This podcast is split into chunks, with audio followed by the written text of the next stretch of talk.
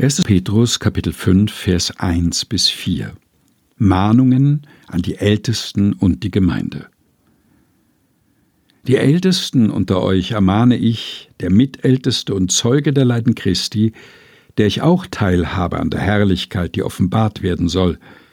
Weidet die Herde Gottes, die euch anbefohlen ist, und achtet auf sie, nicht gezwungen, sondern freiwillig, wie es Gott gefällt, nicht um schändlichen Gewinns willen, sondern von Herzensgrund, nicht als solche, die über die Gemeinden herrschen, sondern als Vorbilder der Herde.